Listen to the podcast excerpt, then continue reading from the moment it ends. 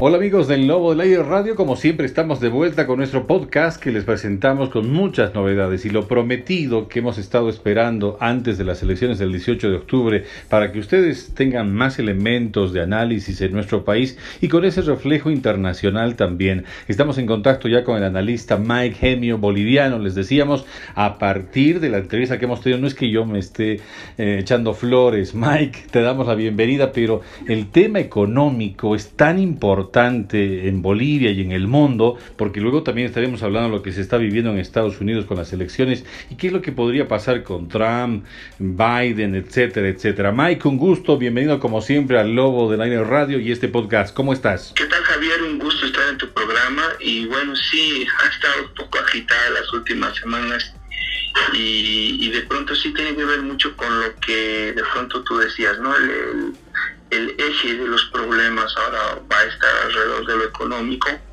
porque claro, el, el, contexto, digamos, ha ido, ha ido presionando la, la, economía de las familias y esto, claro, pone también, eh, pues, en, en, tela de juicio, si quieres, todo lo que se ha venido realizando por el, por el anterior gobierno y también cuáles son las expectativas que se tienen respecto a las acciones del, del gobierno del presidente Arce, ¿no?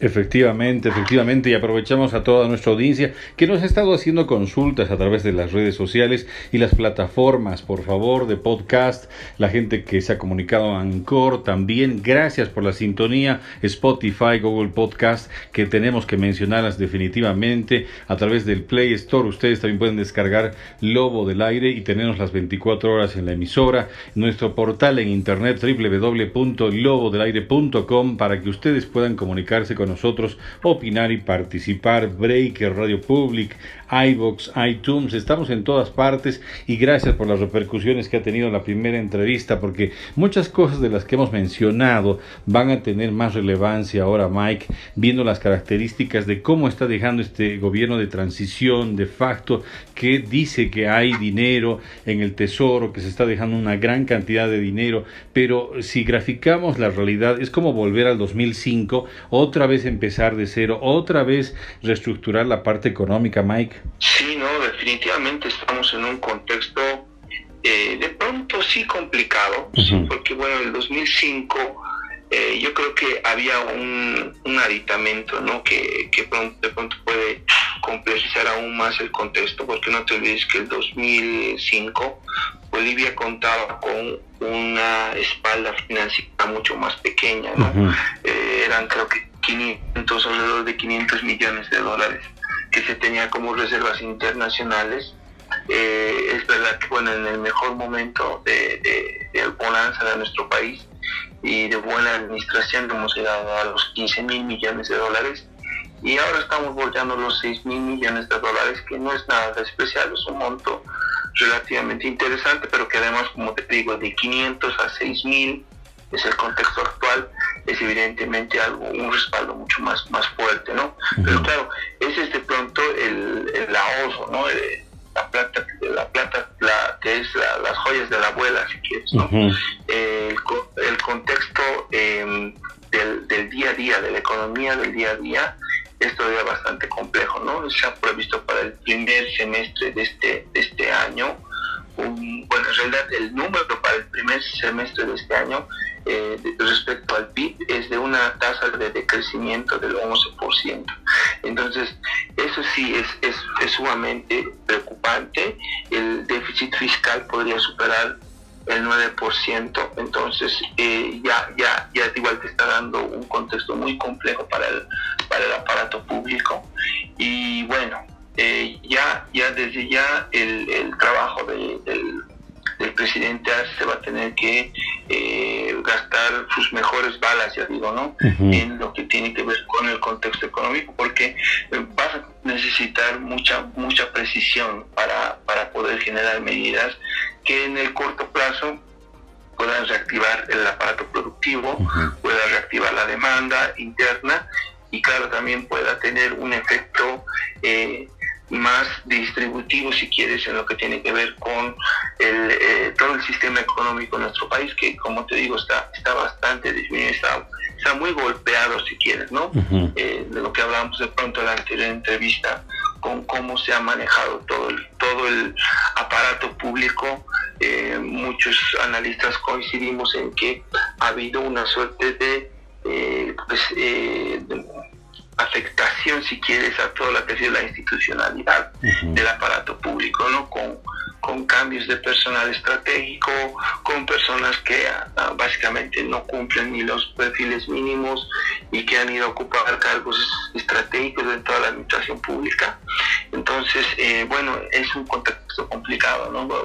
Sí hay que reconstruir, hay que admitir que hay una mejor espalda financiera, pero que también los problemas de orden... Eh, eh, de efectivo, si quieres, lo, que, lo que tiene que ver con la liquidez en todo el sistema económico, pues sí está bastante disminuido, ¿no? Eso, eso es tal vez la principal preocupación. Ahora, revisando esto de la parte económica en los anteriores 14 años, Mike, el ministro encargado justamente era el actual el presidente electo, Luis Arce, él sabe cómo activar, reactivar, en otras palabras, la economía.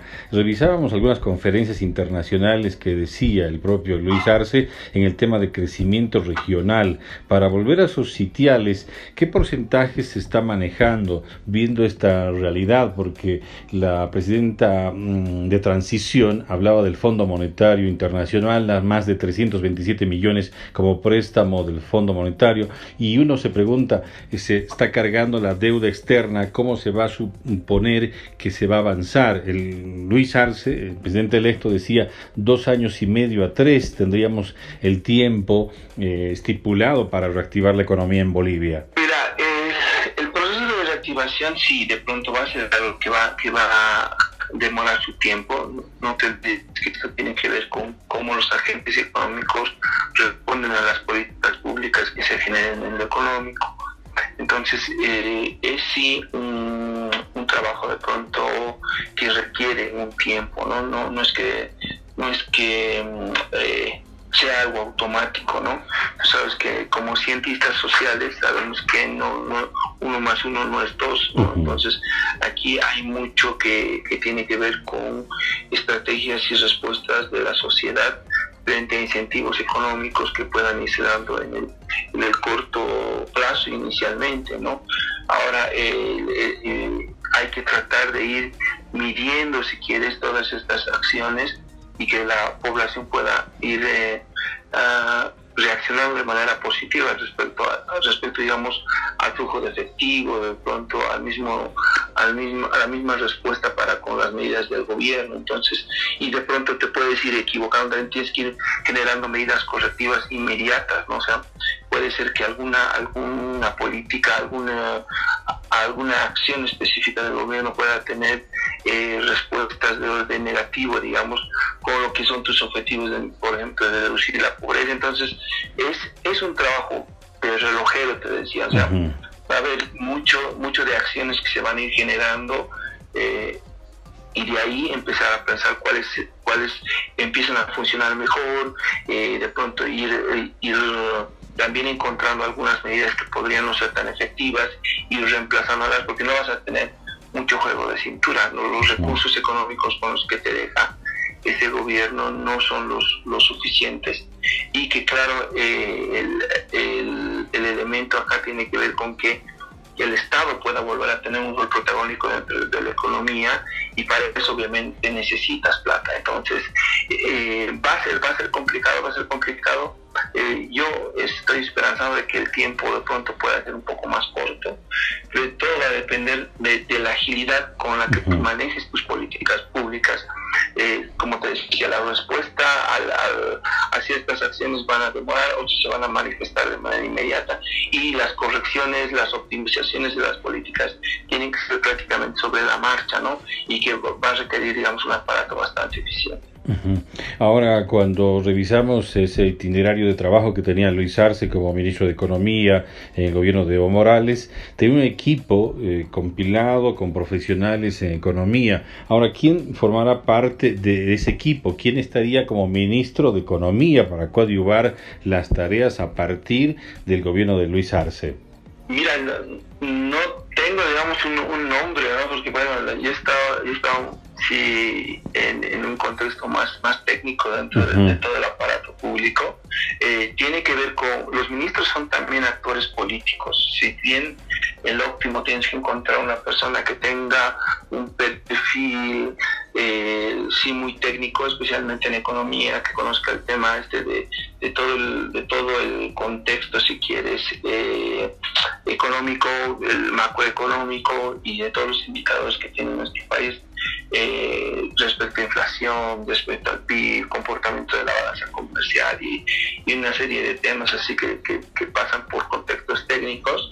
Eh, sí tiene que tener también un perfil político, ¿no? Tiene que ser eh, una persona que tenga esa capacidad de, negociar, esa capacidad de tener eh, una presencia fuerte con, sectores sociales, porque claro, el problema va a ser plata, entonces necesaria con suficiente capacidad, carisma de, poder entrar en, una suerte de negociaciones con, ciertos sectores, eh, de pronto también poder expresar, digamos, una realidad técnica, económica que, puede ser bastante compleja para, para algunas personas y, volverla en un contexto mucho más sencillo, mucho más didáctico y, que tenga además esa capacidad de poder explicar ciertas cosas con total sencillez. Entonces, es una, es una suerte pues de, personas con, varios atributos, no solamente de orden técnico, sino que también puedan, puedan sentir mucho de la problemática que tiene el pueblo. ¿no?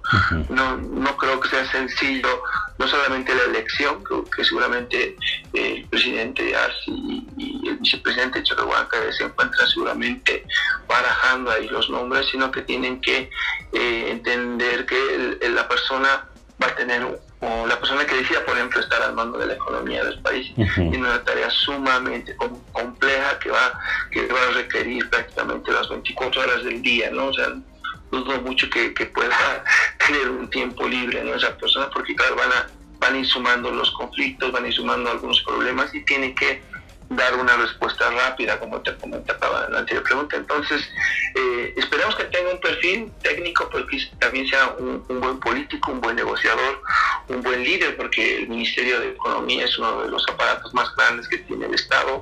No solamente estamos hablando del, del Ministerio y sus cuatro viceministerios, sino que estamos hablando de una cabeza del sector que tiene eh, instituciones como la aduana, como impuestos internos, así los aparatos grandes, por decirte, tiene aparatos más pequeños como la J, digamos, la autoridad del juego, pero bueno, es, es grande, estamos hablando de un, aparato bastante grande que requiere un liderazgo bastante marcado, bastante, bastante fuerte, que como ha hecho en su momento Luis Arce, ¿no? O sea, ese liderazgo ha trascendido y ha hecho también de que el, ministerio pueda ser ahorita uno de los entes más eficientes en su momento. Si bien ahora en este gobierno de transición ha sufrido una suerte de desinstitucionalización, pero en su momento no creo que nadie pueda negar que el Ministerio de Economía puede ser un referente para, para prácticamente todas las, todos los aparatos. Eh, eh, públicos, ¿no? decir, pues, realmente se, había conseguido eh, normar muchos procesos, se tenía eh, un orden, si quieres, en todo lo que se llevaba adelante. Entonces, eso aventajaba, si quieres, respecto a todas las instituciones y eso era reconocido. Y claro, toda la gente también entendía que eso era gracias a un, a un liderazgo bastante, bastante marcado de, la hora presidente de nuestro, de nuestro país. Efectivamente, y claro, muchos programas se han quedado pendientes y hay que reconocer que todo pasa por la billetera, todo pasa por la economía, Mike. Por ejemplo, eh, esos 13 pilares de la agenda del Bicentenario se podrán cumplir porque estamos hablando de erradicar la pobreza extrema, la soberanía científica y tecnológica, la soberanía comunitaria financiera, productiva, diversificación, entre otros temas de educación, salud, deportes, soberanía ambiental. Eh, son varios temas que pasan justamente por la billetera de nuestro país. Sí, sí, definitivamente lo, económico es transversal a, muchos contextos, pero claro, eh, ahí yo creo que lo que es vital entender es que eh, de pronto la plata es un medio, ¿no? no, es diferente administrar un Estado que, que administrar una empresa en la empresa, claro, estás ahí, estás eh, eh, puesto todos tus esfuerzos en mejorar los ingresos de la empresa y eso no está bien, o sea, eso está bien, mejor dicho, eso no tiene nada de malo. La empresa está creada ahí para generar, generar lucro, pero para los estados la plata es un medio y ese medio eh, tiene un fin que tiene que ver con mejorar la calidad de vida de la gente, ¿no? Y creo que ahí mucho de lo, lo que se ha tratado de plasmar en la, en la agenda patriótica y, y, claro, en, nuestros pilares ha ido en esa línea, ¿no? Reducir la pobreza es un, es un elemento fundamental de la agenda de pronto todos son como que conexos, ¿no? Los indicadores que están alrededor de la, de la pobreza, eh, pues van como, como una suerte de, de, de, pilotes que van por que van apoyados o si quieres van sosteniendo lo que tiene que ver con la pobreza, ¿no?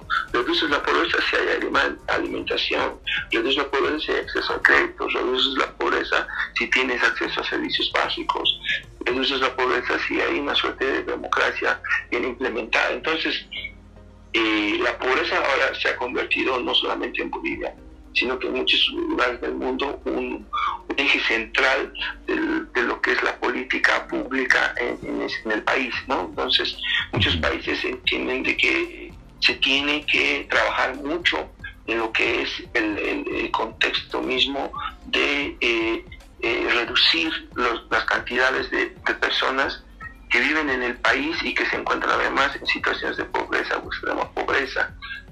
Y, creo que eh, sí se ha hecho un buen adelanto en los últimos 14 años. Hemos sido el, país que más ha reducido eh, estos índices de pobreza en la región. Los últimos 14 años es, es prácticamente un hito que, se estudia en muchas universidades del mundo. Pero ahora viene esta otra fase que es mucho más compleja. O sea, posterior a un gobierno que ha prácticamente destruido la economía, ahora nos toca a nosotros como, como, como bolivianos asumir un proceso que tiene que continuar reduciendo la pobreza, generando un círculo virtuoso entre economía y sociedad. Hay, hay, un elemento ahí fundamental, pero más allá también de que empezar a innovar. No hay mucho de lo que de, de, lo que ya se ha hecho que seguramente va a tener una cierta continuidad, pero mucho se tiene que repensar, se, tiene que trabajar mucho en lo que, por ejemplo, por hay que pensar en un bono Juancito Pinto 2.0, no sé, ahí, ahí deberíamos pensar en, en eficientar los mecanismos en los cuales el gobierno transfiere recursos a la sociedad, ¿no? Entonces, eh, el efectivo de pronto sí es una buena idea hasta que, digamos, Entonces ahí hay que pensar de pronto podríamos facilitar a muchos estudiantes mecanismos de, o bienes o servicios que ayuden a su uh, continuidad dentro del colegio, dentro de la escuela. Entonces eh, tenemos que hablar de servicios que tienen que ver ahora con Internet, tienes que ver los medios que cuenten con útiles, materiales, alimentos que de pronto pueden ser más útiles a la hora de que el, padre de familia decida mandar a su hijo al colegio, ¿no? y, bueno, de pronto también ver cómo va la educación primaria, secundaria, terciaria. Tú sabes que en, primaria ya hemos alcanzado niveles interesantes de, de, de, de baja deserción escolar, o sea, la gente, los niños sí tienen mucha presencia en colegios, entonces estás ahí por el 95, 96% de personas que están en edad y están asistiendo al colegio en primaria, en secundaria baja un poco, pero lo más preocupante es el nivel terciario, digamos, ¿no? No tienen, los jóvenes ya, ya, no, ya no llegan a la, universidad.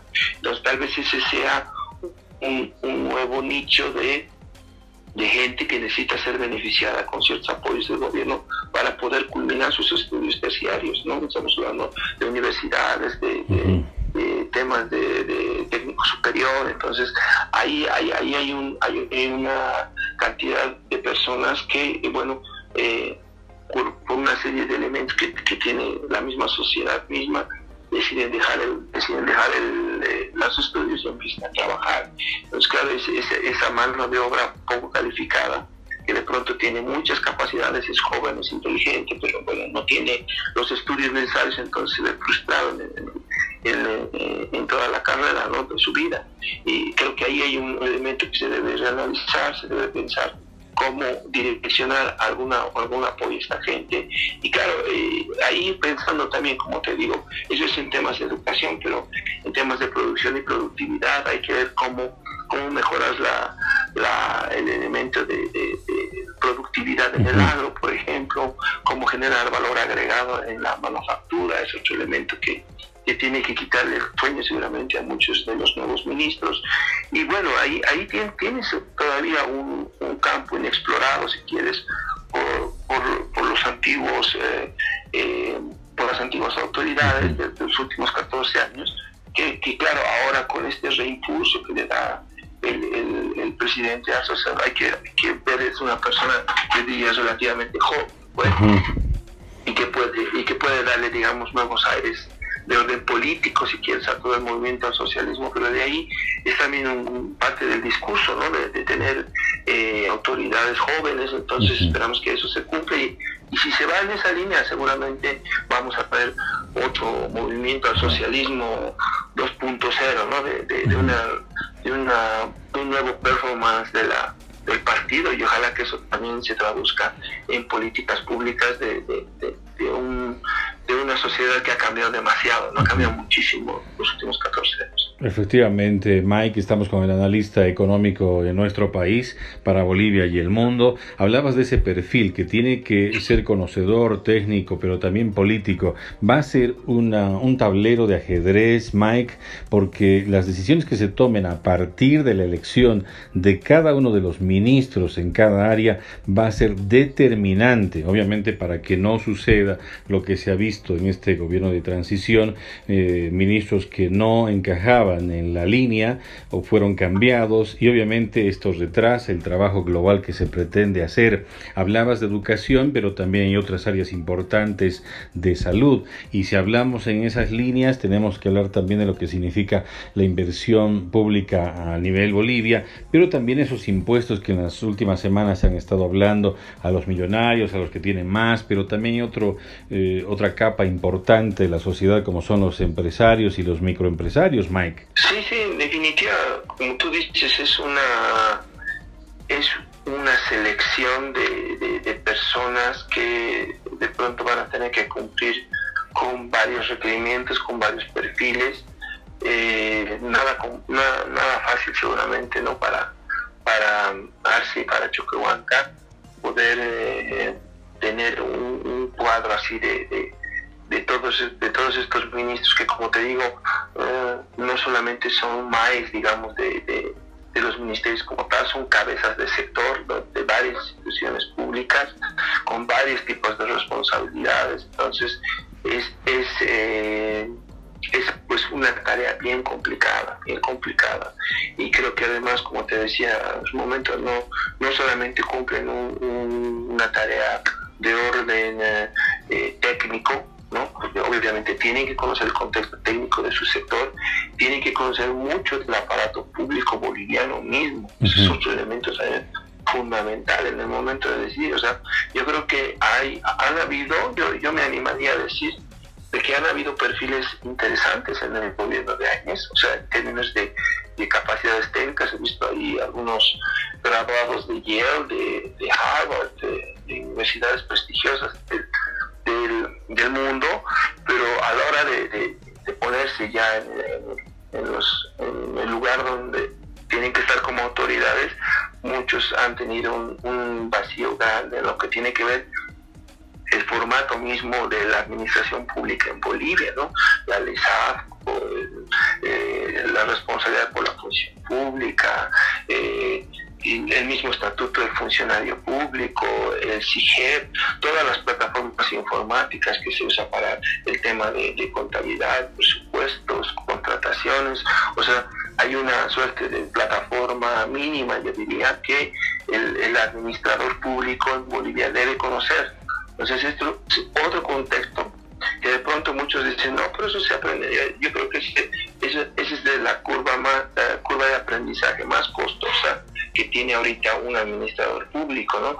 Entonces, eh, ese es otro, trabajo que creo que debería ser importante, entonces ya, ya, ya tienes un perfil eh, un poco más, más complejo, ¿no? O sea, necesitas un experto en la temática si te toca un buen ministro de salud, un buen ministro de educación, que esté realmente embuido, que esté también al día con las nuevas técnicas, con las nuevas formas su sector, ¿no? o sea, hablando de salud y educación, tiene que conocer muy bien cómo funciona la administración pública boliviana, o sea, cuáles son los, los entretelones, si quieres, de cómo se maneja administrativamente el aparato público, es necesario. Yo te digo, es, es, una, es una cosa de relojero también, bien compleja, que, que es un momento a, a mí me tocó también ver. Y el tercer contexto que es también importante es un perfil político, ¿no? Dialogador, eh, con mucho poder en el liderazgo de su equipo. Entonces ahí, ahí tienes realmente que, tener una persona con un, yo diría, con un espíritu muy fuerte de, de querer sacar el país adelante. Entonces sí, sí, sí va a ser complejo, querido Javier. sobre todo conciliador, Mike, porque ya nos estamos imaginando sectores como educación, maestros que van a salir, aunque con o sin razón, a las calles a reclamar mayor presupuesto, suelos, etcétera. Y ahí se me viene a la mente cuando no era, cuando dejó el cargo Luis Arce, cuando era ministro de Economía, eh, me llega el nombre de Mario Guillén, te acordarás. Esas características de confianza tendría que tener ahora que es presidente electo Luis Arce para nuestro país y ese eh, ministro de Economía que tuvo ciertos meses de participación con Áñez, el señor Parada. ¿Cómo podemos hacer esa analogía, Mike? Yo te digo que, a ver, hay, hay bueno, no, es que sea un requerimiento así, eh, pues, eh, supra, si quieres, ¿no? O sea, el, tema de que, de que el ministro pueda ser un hombre joven, yo, yo creo que ahí pesa nomás, porque la agenda es bien complicada, bien complicada, o sea, inicia a las cuatro y media de la mañana y con suerte estás a las 11, 12 de la noche pues, pegando un sueño bastante corto, digamos, entonces sí, sí hay algo que hay un desgaste pues bastante, bastante fuerte, ¿no? Por la, por la agenda que, que requiere, digamos, las autoridades. Ahora, claro, eh, en el caso de, la analogía que me, que me, que me, comentabas respecto a, Guillén, por ejemplo, Guillén es un hombre joven relativamente, fuerte, además ha estado de, yo digo, con ritmo de competición, porque sí, también viceministro de, de Arce, entonces, escucha toca pues ser bastante, bastante predispuesto a, las trasnochadas, al trabajo duro que tiene ¿no? el Ministerio de Economía. Y, claro, en el caso de Parada, bueno, los hechos lo han dicho todo, ¿no? no, podía aguantar más de nueve meses, me parece, o ocho o nueve meses en el cargo. Porque claro, es una, es una agenda compleja, es una agenda que requiere mucha mucha energía, además, como te digo, no solamente se trata de, tener un contexto técnico, para venir de ser el, secretario de, finanzas, creo que de la gobernación de Santa Cruz. Y, y, seguramente ha manejado todo el contexto presupuestario de la, de la gobernación. Eh, tenía una base técnica, yo digo, pero de pronto no la suficiente como para hablar de cómo se maneja la economía de un país. Es muy diferente, ¿no? O sea, tenía yo creo una base presupuestaria, técnico-presupuestaria buena, eh, pero el contexto económico, macroeconómico es otra cosa. Pero bueno, muy ahí, ahí con, esos, con esos bemoles de pronto sí, sí mostraba ser, digamos, una, una ficha interesante en el gobierno de Áñez, pero que además yo creo que el, principal problema era eh, su, su, perfil político, ¿no? O sea, no, no, no dialogó nunca, no, no, no generó la suficiente, los suficientes enlaces con la sociedad, con, con entes, digamos, como la COP, como, como actores eh, eh, políticos y sociales de, la sociedad boliviana, o sea, no interactuó lo suficiente. Y claro, eh, ahí ya los resultados ya los vimos, ¿no? O sea, no, ha podido completarse, no ha podido fortalecerse políticamente un gobierno, pese a que, digamos, iba tras una tras una postulación como presidenta, o sea, era candidata a la ciudad, pero no, no, no, no, entendió de pronto que un elemento fundamental tenía que ver con su nexo político con, todas las, con toda la sociedad y obviamente la sociedad tiene representaciones.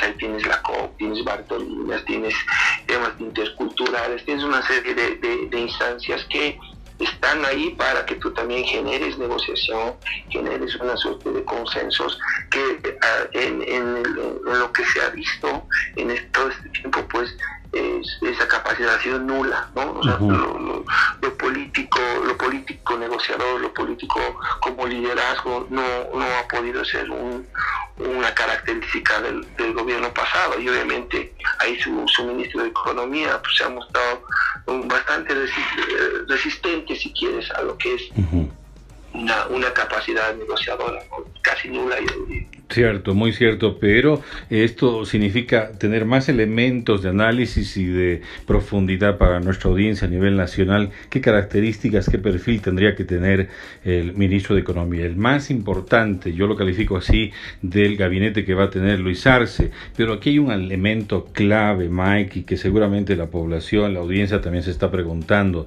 Esas cotas de poder, se ha visto, eh, no ahora, casi siempre, esos sectores sociales diferentes que han participado durante este tiempo, tener una cota de poder, tener representatividad de los sectores eh, productivos del país, sectores sociales, que piden tener un ministerio, pero una cosa es pedir, y cuando hablábamos de ese perfil de un profesional que pueda dirigir las riendas del Ministerio de Economía y luego los otros ministerios también que no son para nada despreciables en el ámbito de trabajo que se tiene programado, ¿cómo se tendría que estructurar? Porque un sector te va a decir, quiero representatividad, hemos apoyado este proceso, queremos el ministerio, no sé, Ministerio de Culturas, Ministerio de Comunicación, etcétera, pero ¿cómo se tendría que estructurar eso para que la gente entienda, Mike? Porque es un hilo de jala y un pendiente que está ahí todavía para el análisis, ¿no? Sí, sí, o sea, en definitiva yo creo que esa es una, una de las principales características que ha tenido el, gobierno del, presidente Morales, que, que yo creo que eh, gobernar con el pueblo es no solamente un, un, romanticismo de la política, sino que tiene que ver con que mucho de la, de la autocrítica y, y de la crítica generalizada que uno puede recibir como gobernante venga de organizaciones sociales. Ese es un elemento fundamental y que tiene que además ser parte de este gobierno y obviamente de los próximos que vengan. No, hay, no, no, debería haber una discusión ahí, ¿no? O sea, es, importante que los, los gobiernos de, de Bolivia, pues por, por, las características de nuestra sociedad, sean, eh, sean buenos receptores de las críticas que vienen de organizaciones sociales. Eso es un elemento que, que no hay que discutirlo mucho, que es fundamental y que además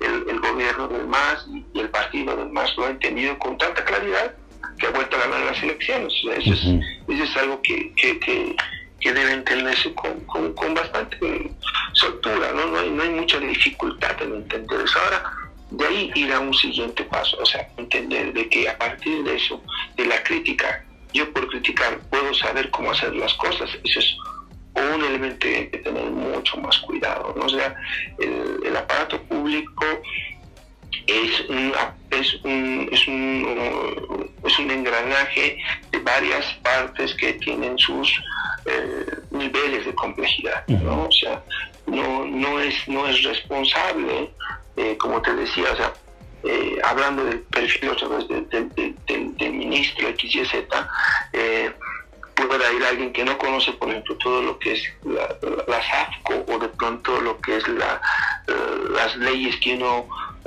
vulnera el rato de que comete un acto de corrupción. O sea, hablando de la Macero la Santa Cruz, digamos, ¿no?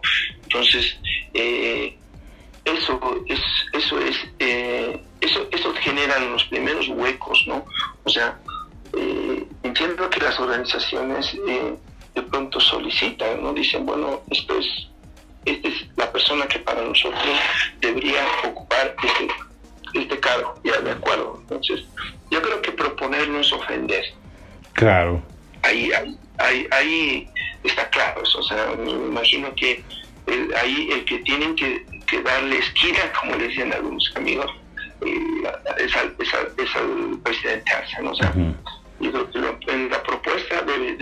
mucha amplitud, ¿no? O sea, entender de que eh, se pueden brindar muchos nombres ahí, pensando que son personas que gozan de cierta confianza de X y Z organización, creo que está, que está bien hasta ahí, pero la imposición no creo que sea lo óptimo. O sea, ahí, aquí necesitamos eh, confiar en, en, la capacidad que además ha mostrado el presidente. El presidente Arce. Entonces, el, la selección ya de, de, de, los, los, de las personas que realmente van a ocupar los cargos, yo creo que es una atribución privativa del presidente y el vicepresidente. Ellos van a decidir con quiénes incorporar el gabinete. No, no veo nada de malo que de pronto sean algunas organizaciones que recomienden a algún grupo de personas pero obviamente habrán algunos candidatos que salgan de la selección misma de los de los de los dos mandatarios y que a partir de eso obviamente hay que respetar esas decisiones entonces eh, eh, eso creo que no o sea hay que tal vez resumir los tres puntos centrales ¿no? o sea el elemento de la crítica y cómo de pronto te alimenta esa crítica y, y que además te hace ver ciertos roles que que en la dimensión exacta no puedes, no puedes identificarlos, uno que ahí están las organizaciones sociales para mostrarte cómo el pueblo está percibiendo tus acciones, eso es sumamente importante, como te decía. El segundo elemento que tiene que ver con la proposición, no, no le veo nada de malo de que de pronto sea la gente de organizaciones sociales que evidentemente ha, ha sido parte de toda esta tortuosidad de los últimos 11 meses con, con, este gobierno que además ha ido apoyando todo este proceso de reconstrucción del movimiento al socialismo, generen propuestas de personas y que digan, bueno, esta me parece idónea, de acuerdo, pues tampoco le veo nada de mano, pero que de ahí adelante la, la, presión sea sobre la elección del, del, presidente Arce, no creo que sea conveniente, ¿no? Ahí hay que, hay que darle el espacio suficiente al, al, presidente para que él, en base a los criterios que él considere necesarios, pues eh, decida, decida a, poner a X y Z persona en, un cargo. ¿no? Entonces, creo que hay que entender esos momentos que son, que son realmente importantes en, todo este proceso de elección de, de candidatos a ministros, digamos. Estamos hablando con el analista económico Mike Gemio desde Bolivia para el mundo. Gracias por la sintonía. No se olviden que estamos en las redes sociales, en Twitter, Lobo del Aire Radio, en el Facebook también nos pueden encontrar y nuestro portal www.lobodelaire.com y nuestro podcast en todas las plataformas. Ustedes buscan en su Google, en su buscador, podcast Lobo del Aire Radio y nos van a escuchar y van a poder descargar además esas entrevistas que tienen que ver con la coyuntura boliviana y a nivel internacional. Nos vamos a una pausa y enseguida estamos de vuelta porque tenemos que seguir hablando de lo que es el post después de las elecciones y lo que se viene más adelante. Nos vamos a una pausa, Mike, y enseguida estamos de vuelta.